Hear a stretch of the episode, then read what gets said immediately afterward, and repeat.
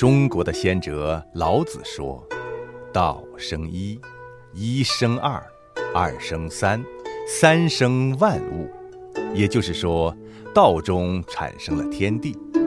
中国人自古重道，做事不符合公认的道德标准，叫做没道理。古时暴虐的帝王被称为无道昏君，就连农民造反都要打出替天行道的大旗。古人还相信天人合一，人法地，地法天，天法道，道法自然，天道不变，循环有据，地循天时，四季分明，人尊天地，感恩惜福，所谓天时地利人和。在中国传统的概念里，天文、地理、历法、医药、文学。直至社会结构，无不贯穿这一理念。五千年来，圣人先哲对生命与天地宇宙的深刻洞见，代代相传，滋养着中华民族，孕育出一个又一个盛世。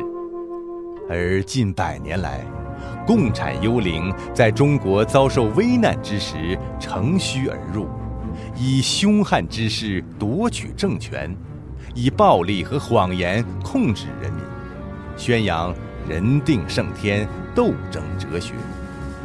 中共的党魁毛泽东说：“与天斗，其乐无穷；与地斗，其乐无穷；与人斗，其乐无穷。”共产党藐视天地、自然、人伦，成为一种反宇宙的极恶势力，造成了数不清的人间悲剧，也将五千年中华文化推到了毁灭的边缘。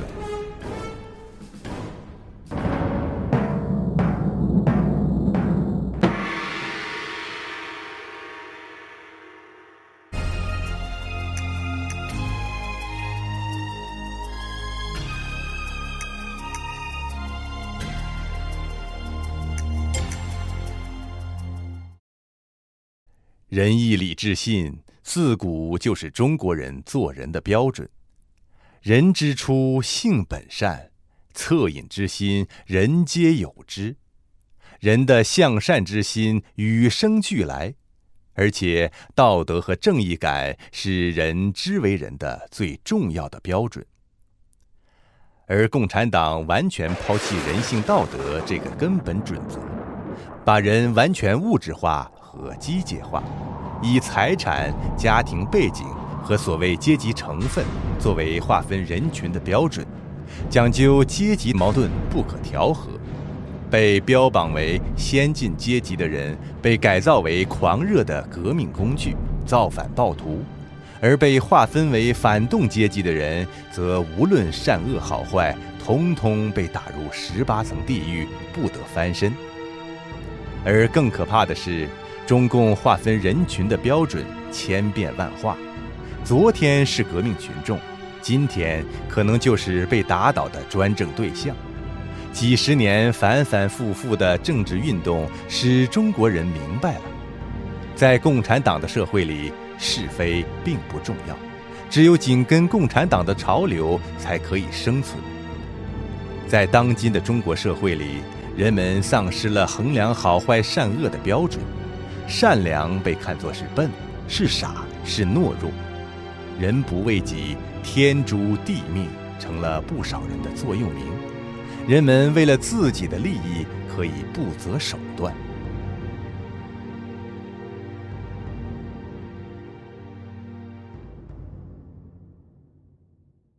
对共产党来说，人就是动物，甚至机器。共产党的目的是为了操纵人。逐渐把人改造成造反的革命暴徒。马克思说：“物质力量必须用物质力量来打倒。理论一经掌握了群众，就会化成物质力量。全部人类历史不是别的，就是人性的不断改变。人性就是阶级性。他认为一切都没有内在的先天的东西，都是环境的产物，都是社会人，反对费尔巴哈的自然人的提法。列宁说，马克思主义不可能在工人阶级中自发产生，必须从外面灌输。列宁费尽心思也不能诱导工人从经济斗争转上夺权的政治斗争。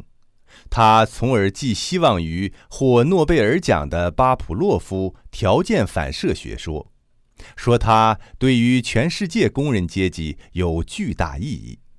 托洛斯基更妄想条件反射不仅能从心理上，而且从生理上改变人，像狗一样，一听到午餐铃声就流口水，让士兵一听到枪响就勇往直前，为共产党献身。自古以来，人们认为通过努力和劳动会得到报酬，通过勤劳可使生活富裕，而好吃懒做、不劳而获则被视为恶劣。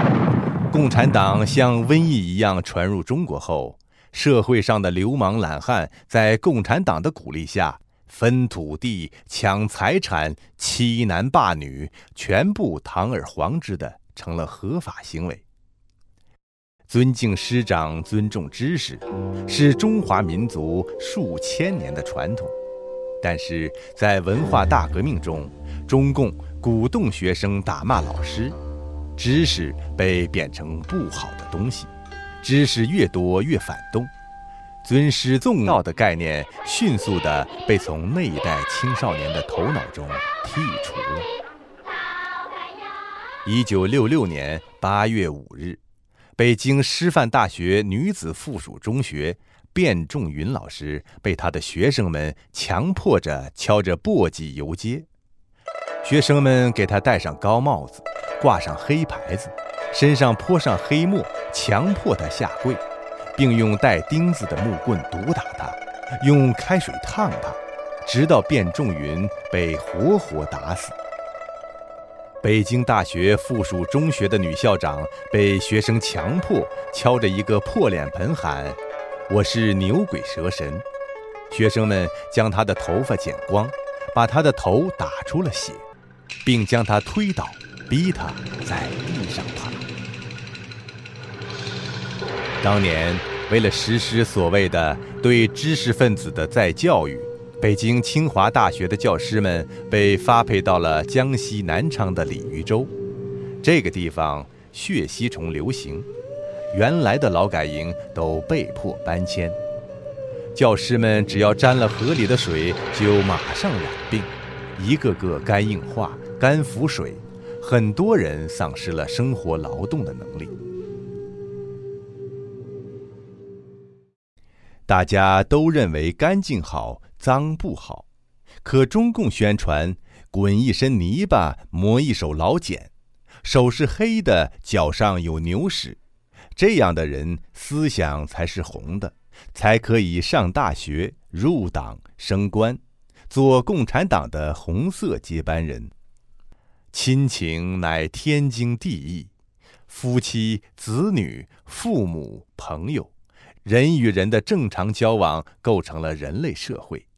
而在几十年不间断的各种政治运动中，中国共产党逼迫人们群众斗群众，在高压和恐怖之下，亲朋好友、父母子女、夫妻之间互相揭发、断绝亲属关系的比比皆是。共产党抑制人的善良本性。鼓动、纵容和利用人性中恶的一面来强化统治，系统的把宇宙中普世的道德概念破坏殆尽，彻底颠覆了人类维持了几千年的善恶廉耻。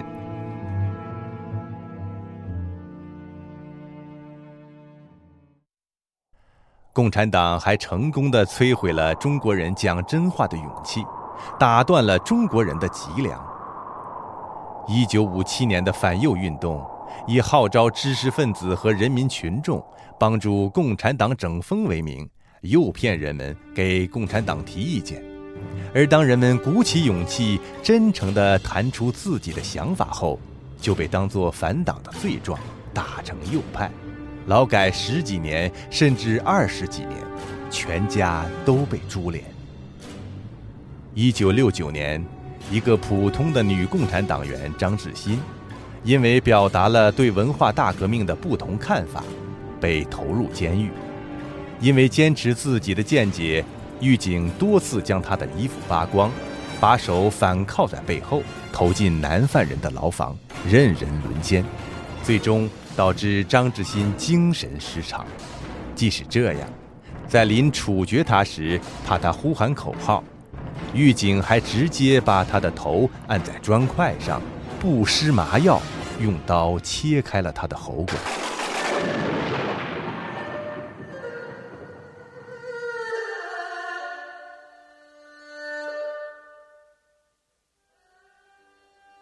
十年文革结束后，中共为了挽回民心，给包括张志新在内的很多人平了反。但是，他对于敢讲真话的中国人的镇压和迫害却是一脉相承。如果未经共产党的批准，任何媒体擅自曝光中共阴暗面都是绝对不允许的。国际组织保护记者委员会透露。中国是当今世界上关押记者最多的国家。一九九八年和一九九九年，香港《文汇报》驻东北办事处主任姜维平以笔名在香港的杂志上发表揭露中共官场腐败黑幕和批评中共高官薄熙来的文章，结果他于二零零零年在辽宁大连被秘密逮捕。以泄露国家机密罪和煽动颠覆国家政权罪被判处六年徒刑。姜维平的妻子也因为为丈夫四处奔走求助而被拘留。在办理此案的过程中，各级官员虽然都知道是冤案，但是却没有一个人敢于公开议论此案。通过镇压一个敢讲真话的人。中共又一次成功地向中国人展现了违拗他的意志而直言的后果。一个又一个残酷的教训，让中国人将诚实讲真话看作危险和自讨苦吃的代名词。如今，从官方到民间，假话遍地，假货横行，物质生活虽然改善了。而人与人之间的信任与关怀却与日俱减。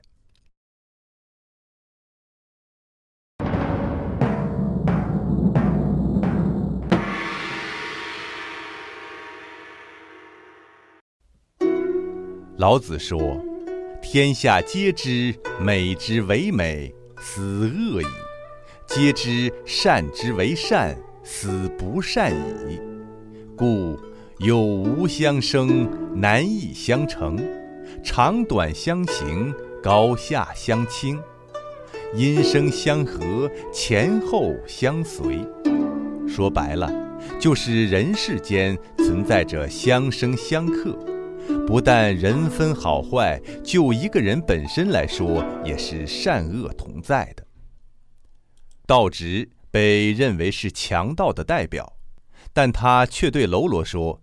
道义有道，并解释说，当强盗也要胜勇义治人，也就是说，即使为道者也不能胡来，还是有规矩要守的。反观中国共产党的历史，可以说是充满了投机和叛卖，没有任何规矩的约束。比如，强盗最讲的就是义字。哪怕是分赃的地方，都要叫聚义分赃厅。但是，中共的同志之间，只要一面临危机，就立刻相互揭发、落井下石，甚至栽赃诬陷，无中生有。以彭德怀为例，毛泽东农民出身，当然知道一亩地种不出十三万斤粮食。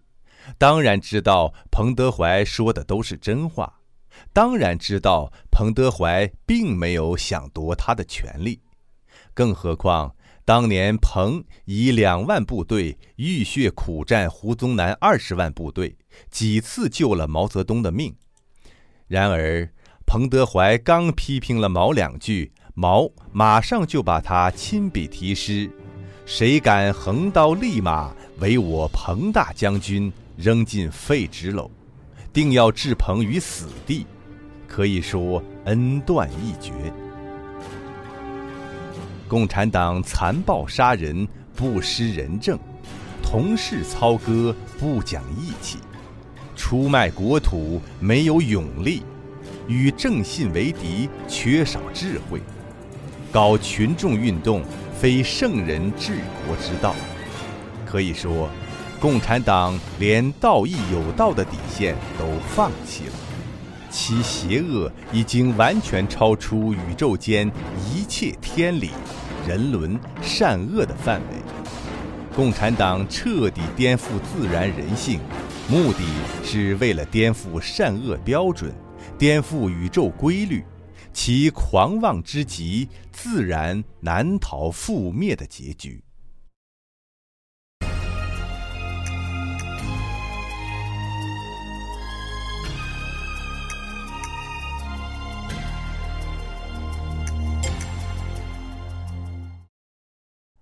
恩格斯说：“自由是对必然的认识。”毛泽东又补上一句：“和对世界的改造。”这一画龙点睛的补充，实际上充分点明了共产党对自然的态度，那就是改造自然、征服自然，让高山低头，让河水让路。天上没有玉皇，地上没有龙王，我就是玉皇，我就是龙王。喝令三山五岭开道，我来了。这个在大跃进风行一时的革命歌曲，就是中共狂妄愚蠢的宇宙观的写照。的确，共产党来了，破坏了这个原本和谐的世界。破坏了这原本平衡的自然。中共推行以粮为纲的农业政策，大肆开垦不适宜耕种的山地和草原，填平江河湖海，结果如何？中共声称，一九五二年中国粮食生产超过了国民政府时期，但中共没有透露的是。到一九七二年，中国粮食总产才超过了同样是和平时期的清朝乾隆年代，而至今，中国人均粮食产量仍然远远落后于清朝，只有中国农业鼎盛时期宋朝的三分之一。乱砍滥伐、堵河填海的结果，是中国自然生态的大破坏。至今。中国的生态环境已经到了崩溃的边缘，海河、黄河断流，淮河、长江污染，中华民族赖以生存的血脉已被彻底切断。甘肃、青海、内蒙和新疆的草原消失，滚滚黄沙扑向中原大地。五十年代。中共在苏联专家的指导下，在黄河上修建了三门峡水电站，其发电量至今只有一条中等河流的水平，却导致黄河上游泥沙淤积，河床抬高，一个大一点的洪水就给两岸民众带来生命财产的巨大损失。二零零三年，黄河最大支流渭河泛滥。其洪峰最高流量仅每秒三千七百立方米，只相当于三五年一遇的洪水，却形成了五十年不遇的洪灾。在河南省驻马店，当地建造了多个大型水库。一九七五年大坝连环决堤，短短两小时内六万人丧生，死亡人数总计高达二十余万。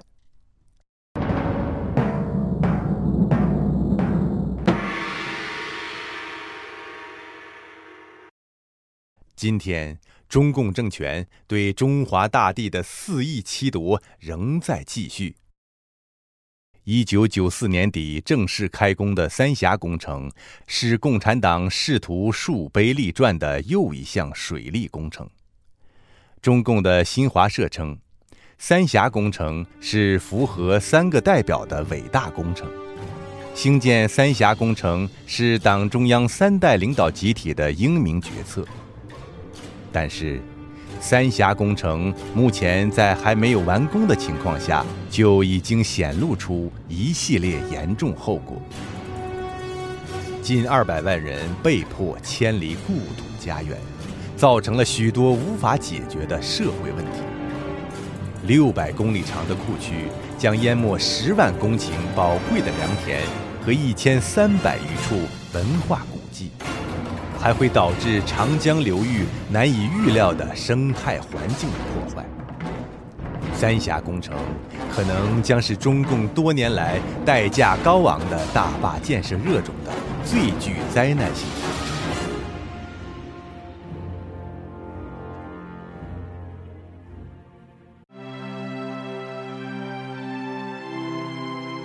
我们的先人以天为前，尊之为天道。以地为坤，奉之为坤德，同时提出了人类对乾道坤德之态度，即承天顺地，尊重自然。中共以战天斗地的姿态，对大地肆意搜刮掠夺，任行欺压榨取，逆天地而行，最后必然受到天地。以及自然规律的惩罚。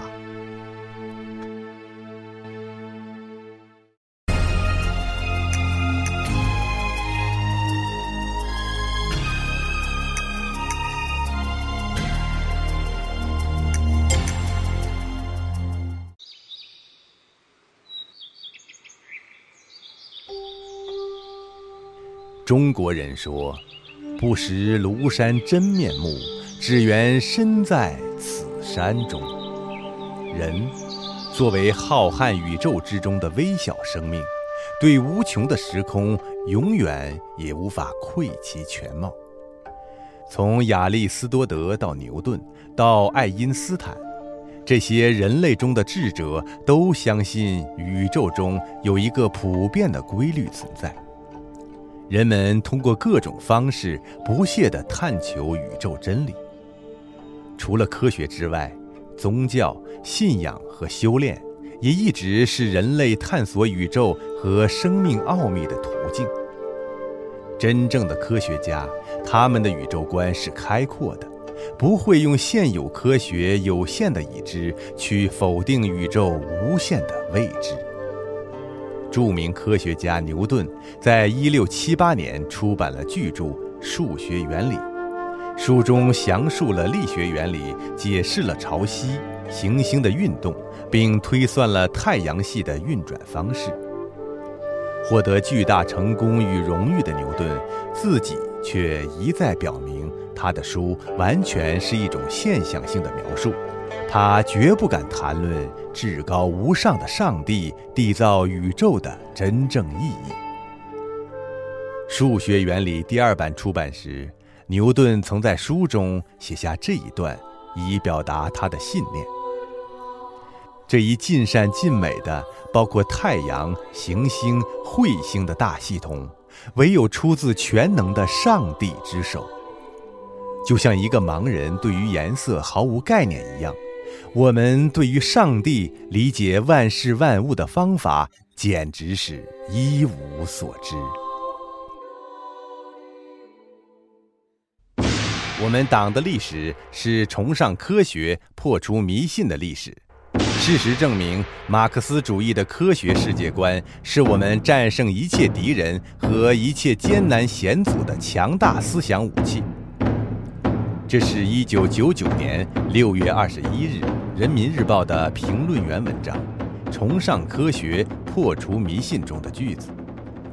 共产党就是这样，凭着他们对世界可怜又可笑的认识，自封为真理的代表、科学的化身。符合其狭隘理论的，就尊崇为科学；而在此之外的一切，都称之为伪科学或迷信。不论是科学界的不同思想和新领域，还是延续数千年的宗教信仰，一律大打出手，批倒批臭。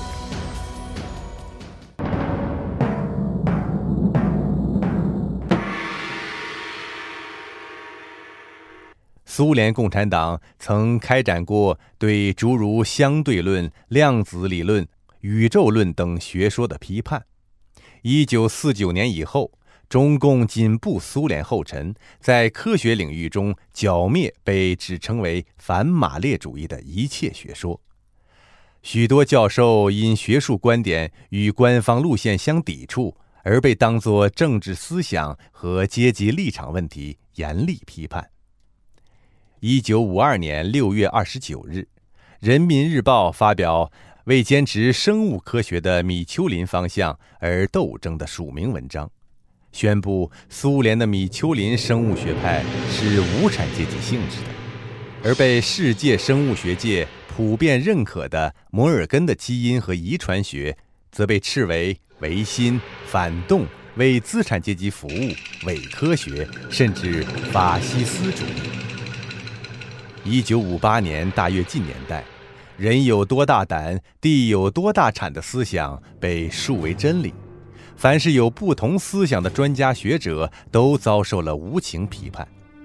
而如今，现代人体科学、灵魂研究和对进化论的反思型研究等世界新兴科学领域，因为不符合共产党的理论和世界观。仍然被斥为伪科学而被压制批判。科学这种人类对自然的探索手段，却被中共用各种直接或间接的方式狂妄地加以垄断和支配。这种垄断和支配体现在从教育到科研的一个全方位的体制中。它严重地禁锢了中国人创造性的独立思考。向未知领域探索的精神，和对许多传统理论反思的勇气，而宗教信仰这种绵延数千年对人类与宇宙关系的体验和实践，更加不是一个政党应该管理的范畴。共产主义的所信奉的唯物论和无神论，和人类的传统宗教在意识形态上是根本对立的。人们对神的信仰使共产主义理论难以推行，所以共产党从它产生之初就对人类的各种正信非常恐慌，因此反咬一口，称宗教是麻痹人民的鸦片。共产党强迫人们相信，人不过就是一个会说话、能使用工具的高级动物。鼓吹无神佛、无前生后世、无因果报应，而在共产党夺取政权以后，其党魁为了巩固自己的权力，又无一例外地把他们自己神化。毛主席是人民的大救星，共产党像太阳，照到哪里哪里亮。然而，真正信神的人是不会把政治的魁首当成神的。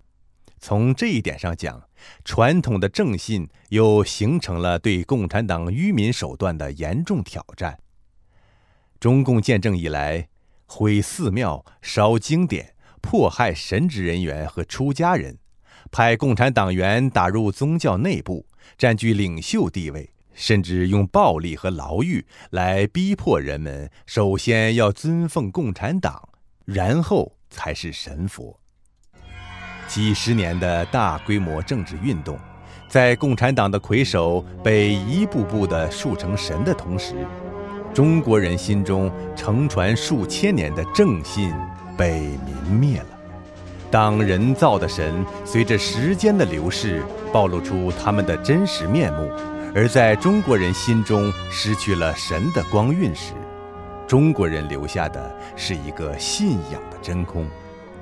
而被愚弄后，理想幻灭的失落和痛苦，使老一代中国人怀疑一切，使年轻一代拒绝信仰，对物质享受无度的追求和玩世不恭的心态，使整个民族的道德底线被冲击到崩溃的边缘。共产党不但使中华大地生灵涂炭，还挖走了中华民族承传数千年的道德灵魂。